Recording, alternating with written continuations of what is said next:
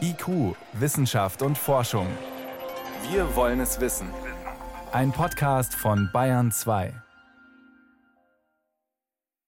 Studien aus China, die lassen vermuten, dass sich Kinder genauso leicht anstecken wie Erwachsene. Und jetzt die Studien, die zum Beispiel in Europa durchgeführt worden sind, zeigen, dass Kinder sich eher weniger leicht anstecken. Ja, was denn nun? Kenntnisse über die Ansteckungsgefahr für und durch Kinder sind wichtig, um Schulen und Kitas guten Gewissens wieder voll öffnen zu können oder eben nicht. Außerdem Corona-Tests für alle. Sinnvoll oder nicht?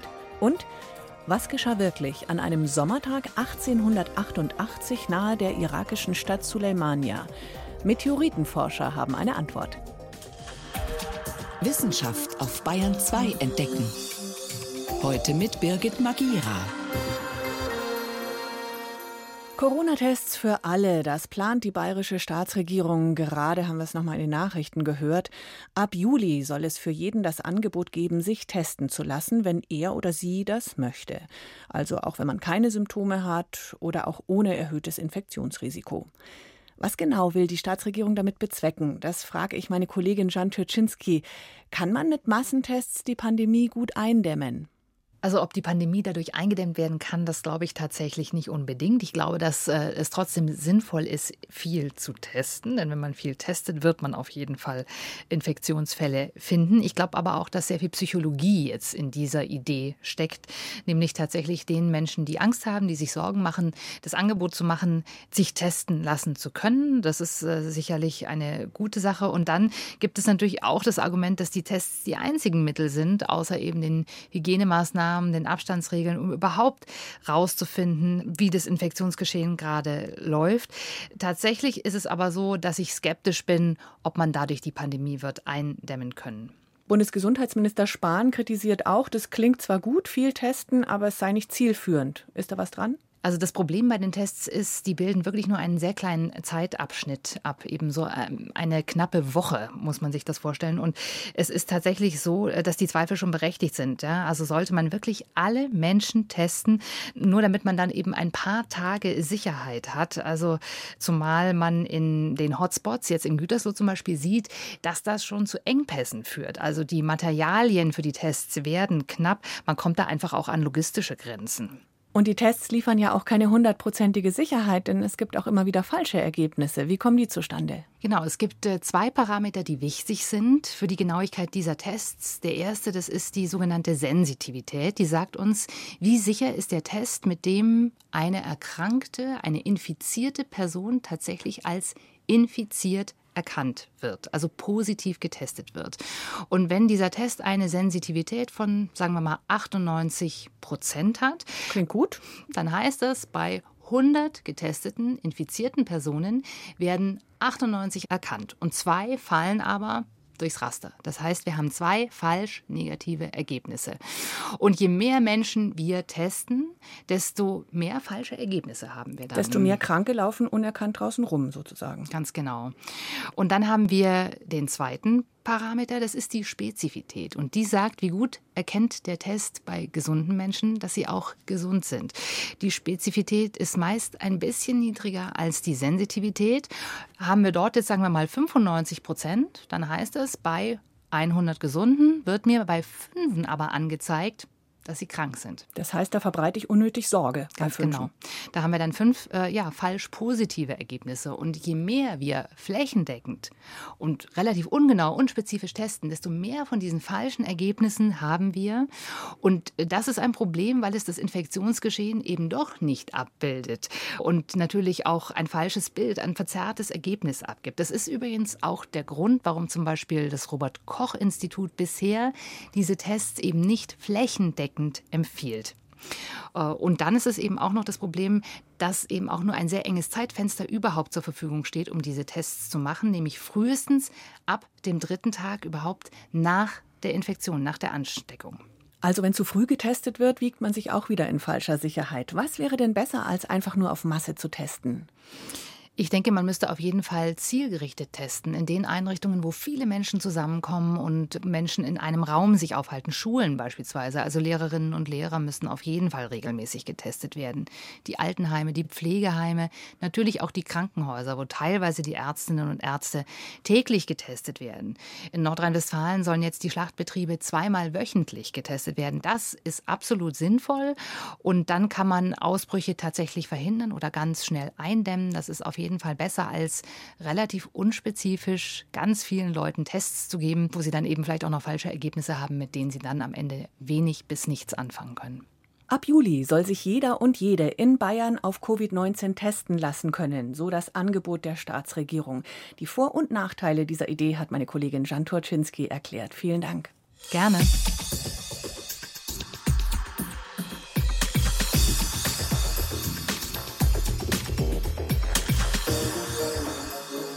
Ziemlich alle Eltern waren erleichtert und froh, als die Kinder endlich wieder in die Schule durften und in den Kindergarten, in die Krippe, wenn auch zurzeit nur jede zweite Woche oder jeden zweiten Tag und oft nur die Hälfte der Klasse oder Gruppe. Nach den Sommerferien sollen dann wieder alle immer Unterricht haben. Einerseits schön, andererseits ist dann natürlich die Frage, wie sehr sich das Virus in Schulen verbreiten könnte. Letztendlich ist es die Frage, welche Rolle spielen Kinder bei der Übertragung.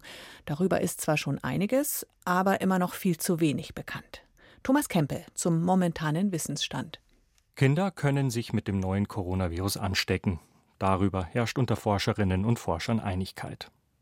Aber wenn es um die Bewertung geht, ob sie genauso an der Verbreitung des Virus beteiligt sind wie Erwachsene, gehen die Einschätzungen auseinander.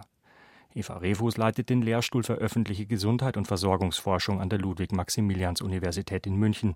Sie gibt unter anderem Empfehlungen an die bayerische Staatsregierung. Studien aus China, die lassen vermuten, dass sich Kinder genauso leicht anstecken wie Erwachsene.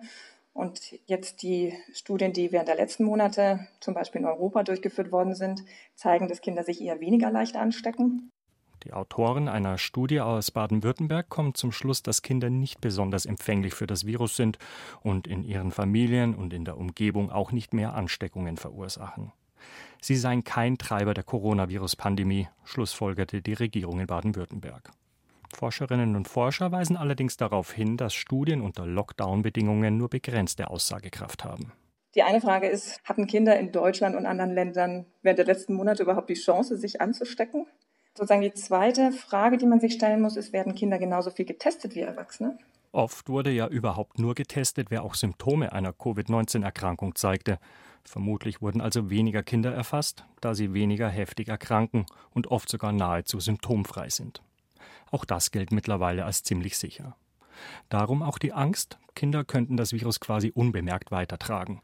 Dass bisher offenbar weniger Kinder mit dem neuen Coronavirus infiziert wurden, zeigen auch erste Studienergebnisse aus Hamburg. Hier wurden 2436 Kinder und Jugendliche auf Antikörper getestet und nur 36 waren positiv. Dass das damit zusammenhängt, dass sich Kinder grundsätzlich weniger leicht infizieren, bezweifelt die Kinderärztin Anja Muntau allerdings.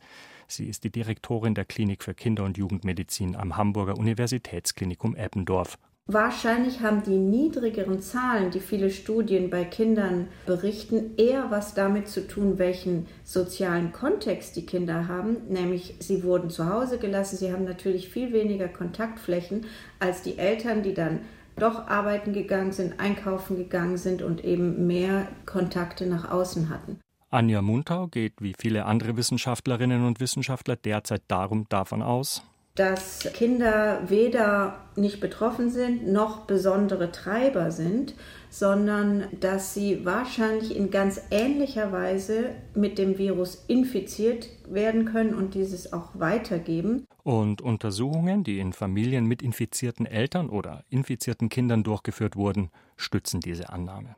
Interessant ist, dass nicht in allen Familien mit positiv getesteten Kindern auch die Erwachsenen eine gesicherte Covid-19-Erkrankung hatten, so dass also sehr wohl auch die Kinder sozusagen von woanders diese Infektion bekommen hatten und umgekehrt haben nicht alle Kinder eines Haushalts Antikörper entwickelt, wenn ein Erwachsener eine Covid-19-Erkrankung hatte oder einen positiven Antikörpernachweis. Erkenntnisse, die auch bei der Entscheidung, wie Schulen, Kindergärten und Krippen am besten wieder geöffnet werden können, eine Rolle spielen. Bisher gibt es keine Berichte darüber, dass es zu sogenannten Superspreading-Events in Einrichtungen für Kinder gekommen ist. Allerdings zeigt ein Blick ins Ausland, dass eine Öffnung durchaus Risiken birgt. Israel etwa hat nach einem strikten Lockdown Schulen relativ schnell und mit wenig Auflagen wieder aufgemacht. Eva Refus. Da ist es ja so, dass wohl mehr als 40 Prozent der neuen Fälle bei Kindern aufgetreten sind, die sich wohl auch tatsächlich im schulischen Kontext angesteckt haben. Und jetzt wurden eben auch 200 Schulen im Land wieder geschlossen. Durchaus möglich also, dass auch in Deutschland spätestens im Herbst mit größeren Corona-Ausbrüchen und vielleicht auch lokalen Schulschließungen gerechnet werden muss. Zu der Frage Kinder und Corona läuft unter anderem auch in Bayern eine Studie. In ausgewählten Grundschulen, Kindergärten und Krippen soll das Infektionsgeschehen genau beobachtet werden, um zu sehen, ob die Maßnahmen wirksam sind und ob und wie Schulen zu Corona-Hotspots werden könnten oder auch nicht. Hier ist Bayern 2 um Viertel nach sechs. IQ, Wissenschaft und Forschung gibt es auch im Internet. Als Podcast unter bayern2.de. Also so ganz dran gewöhnt hat man sich noch immer nicht, oder? An die vielen maskierten Gesichter im Bus, beim Bäcker. Man muss den Mund-Nasenschutz ja ganz schön oft überziehen und streng genommen jedes Mal danach heiß waschen oder bügeln, um den Stoff wieder keimfrei zu bekommen. Viele tragen auch Einwegmasken, da wächst dann der Müllberg auch nicht so optimal. Eine Schweizer Firma bietet jetzt noch eine dritte Variante an. Stoffmasken, die, so die Werbung, das Coronavirus abtöten sich gewissermaßen selbst reinigen. Berliner Wissenschaftler haben untersucht, ob das funktioniert. Sven Kästner berichtet. Schwarz gefärbte Baumwolle außen, weiße auf der Innenseite, dazwischen eine Filterschicht aus Vlies. Äußerlich gleicht dieser Mund-Nasenschutz einer einfachen Gesichtsmaske, wie sie seit Wochen zu unserem Alltag gehört. Aber dieses Exemplar kann mehr, sagt Uwe Rösler vom Institut für Tier- und Umwelthygiene der Freien Universität Berlin. Neben der Funktion, die jede Maske haben sollte, Partikel, in dem Fall Viruspartikel aus der Luft zu filtrieren in einem bestimmten Umfang, hat diese Maske noch die Eigenschaft, dass die Oberfläche so behandelt ist, dass Viren, die mit dieser Oberfläche in Berührung kommen, inaktiviert werden. Das klingt interessant, gerade in Pandemiezeiten. Aber kann die Maske auch tatsächlich das SARS-CoV-2-Virus unschädlich machen?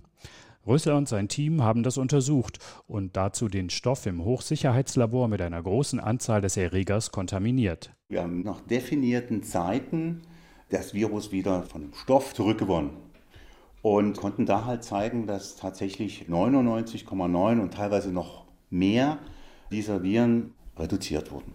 Wir reden in dem Fall von zwei Stunden, aber auch nach einer halben Stunde zum Beispiel war eine deutliche Reduktion festzustellen. Das Geheimnis der Maske steckt in Beschichtungen auf der Außen- und Innenseite, die mit bloßem Auge nicht zu sehen sind. Das kennt man von anderen Funktionsstoffen, die zum Beispiel mit Beschichtungen aus Silberionen oder Zinkoxid Keime töten. Direkt vor dem Mund allerdings sollte man so etwas nicht tragen. Die Maske funktioniert deshalb nicht auf chemische Weise, sondern über eine Vielzahl elektrostatischer Ladungen. Bis es 0,1 bis 0,8 Millivolt ist, man braucht eine große Mischung von verschiedenen Ladungen und diese Ladungen dann zerstören das Zellwand von den, in diesem Fall den SARS-CoV-2, dieser Virus, und die explodieren und sind inaktiviert. Sanev Swami, Gründer des Maskenanbieters Living Guard, beschreibt, wie sich die Masken gewissermaßen selbst desinfizieren. Für die Beschichtung verwendet die Schweizer Firma verschiedene sogenannte Polykationen. Diese Substanzen bestehen in ihrer molekularen Struktur aus mehreren Atomen, die sich zusammengeballt haben. Das sorgt für eine dauerhafte positive Ladung und die neutralisiert negativ geladene Krankheitserreger schon bei einem kurzen Kontakt. Und diesen Substanzen, das sind 24 bis 36 Milliarden auf ein Quadratzentimeter. Die Ladungen werden für immer da sein.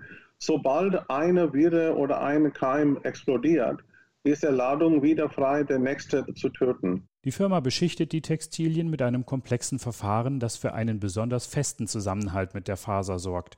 Fachleute sprechen von kovalenten Bindungen. Die elektrostatische Ladung hält deshalb über eine lange Zeit.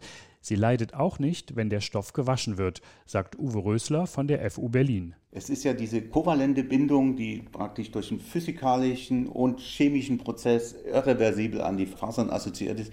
Das unterscheidet diese Beschichtung von einer normalen chemischen Beschichtung, die durch Waschmittel und andere leicht zu entfernen ist. Ein SARS-CoV-2-Infizierter kann das Virus schon dann weiter verteilen, wenn er eine einfache Alltagsmaske, etwa nach dem Supermarktbesuch, unachtsam absetzt.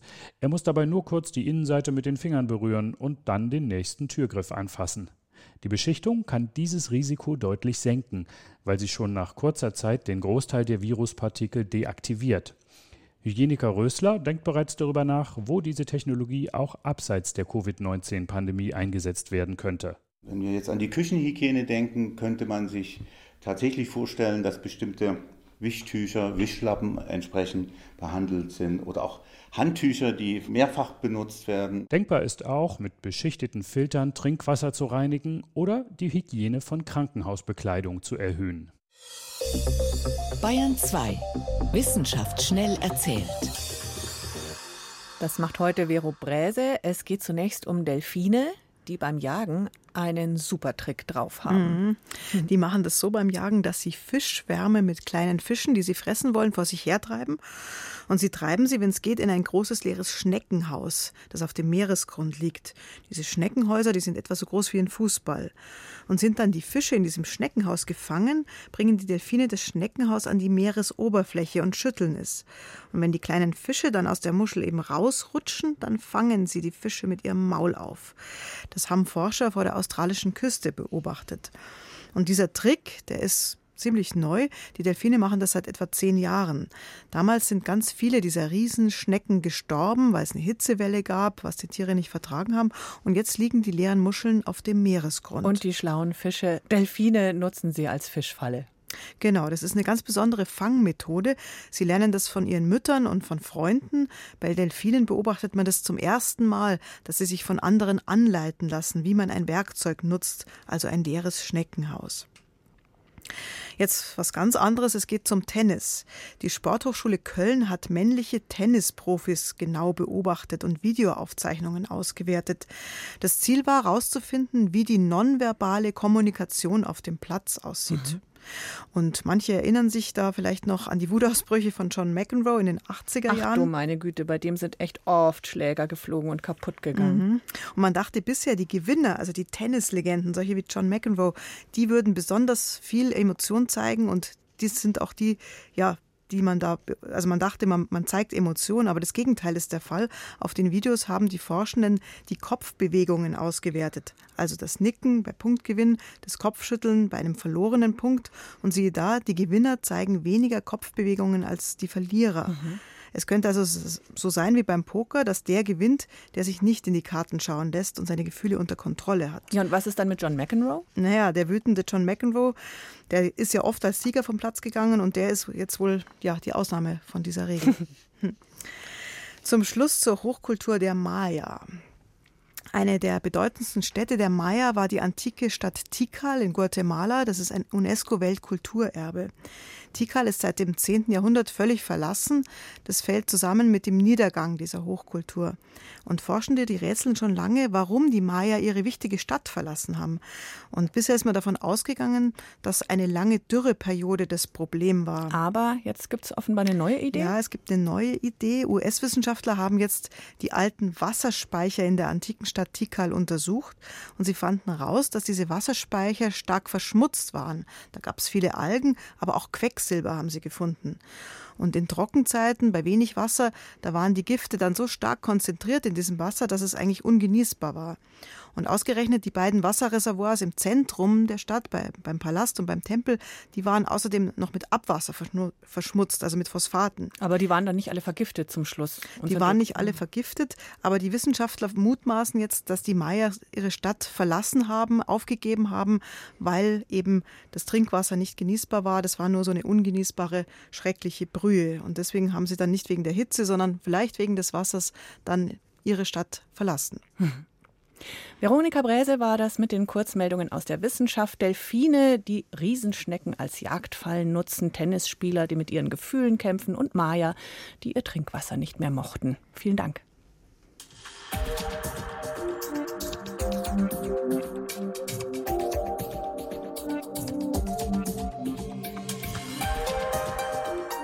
Alles Gute kommt von oben. Keine Ahnung, wer den Spruch erfunden hat, aber Meteoritenforscher, die würden den nicht unterschreiben. Zugegeben, von einem Gesteinsbrocken aus dem Weltall getroffen und erschlagen zu werden, die Wahrscheinlichkeit ist deutlich kleiner als ein eh schon seltener Lottogewinn. Und doch passiert's. Pünktlich zum Internationalen Meteoritentag morgen berichtet Guido Meyer über aktuelle Meteoritenforschung und über einen tödlichen Unfall aus heiterem Himmel vor über 130 Jahren im Nahen Osten. Wir schreiben den 22. August des Jahres 1888. In Deutschland sterben nacheinander die Kaiser Wilhelm I. und sein Sohn Friedrich III. Der Forscher Heinrich Hertz entdeckt die elektromagnetischen Wellen und Vincent van Gogh schneidet sich das rechte Ohr ab. Während all dies in Mitteleuropa passiert, versuchen zwei Wanderer im Osten des Osmanischen Reiches einen Berg zu besteigen. Ihren Aufstieg beginnen sie in der Nähe der Stadt Suleimania im heutigen Irak. Aber die beiden kommen nicht weit.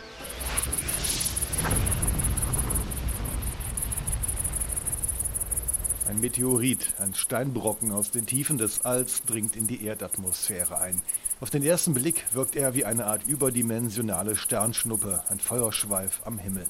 Die Bewohner der Region beobachten das Phänomen, aber vor mehr als 130 Jahren wussten sie nicht, was sie da sahen.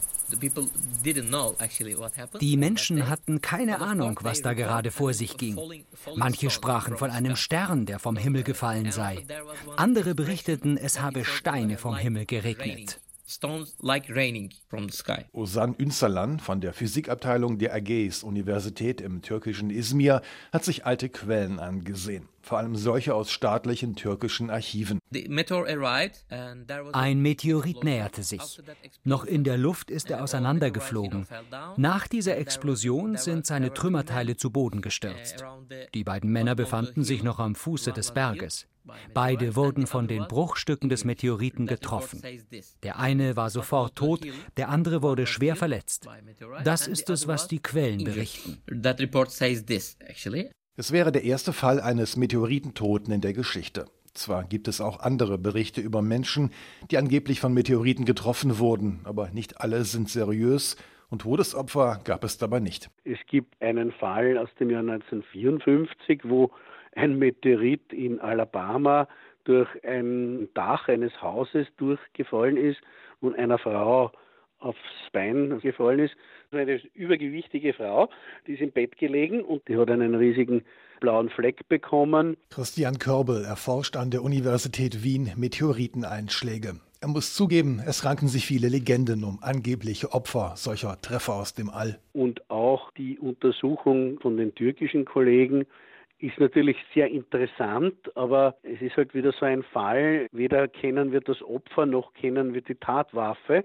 Es gibt keinen zugehörigen Meteoriten, der erhalten geblieben ist. Dieser Meteorit, die Tatwaffe also, sei aber noch vor dem Aufschlag auf der Erde in tausend Einzelteile zersprungen. Seine Überreste sollen es gewesen sein, die die beiden Männer getroffen haben. Der Meteorit ist danach weitergeflogen. Es gibt einige Dörfer weiter östlich. Dort soll er einige Getreidefelder vernichtet haben. Ein einzelner Brocken kann nicht solche ausgedehnten Zerstörungen anrichten und ganze Felder verwüsten. Er muss daher explodiert sein. Wahrscheinlich sind seine Trümmerteile in einem Gebiet von mehreren Dutzend Kilometern Ausdehnung zu Boden gegangen. Käme solch ein Meteorit heute herunter, würden sofort Meteoritenjäger losziehen und nach den Bruchstücken suchen. Ein Bruchstück von damals heute noch zu finden, wäre unglaublicher Zufall. Doch vielleicht hat eines in den vergangenen Jahrzehnten seinen Weg ins Archäologische Museum in Istanbul gefunden, weil ein aufmerksamer Wanderer oder Archäologe auf das ungewöhnliche Mineral aufmerksam geworden ist.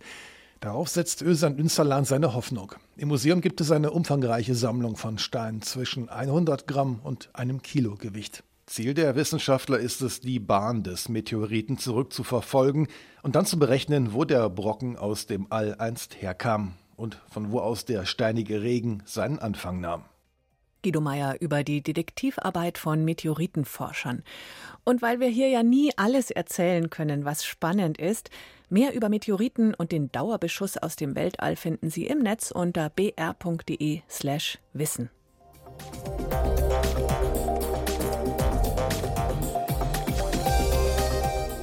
Das war's schon wieder heute mit IQ hier auf Bayern 2. Mein Name ist Birgit Magira.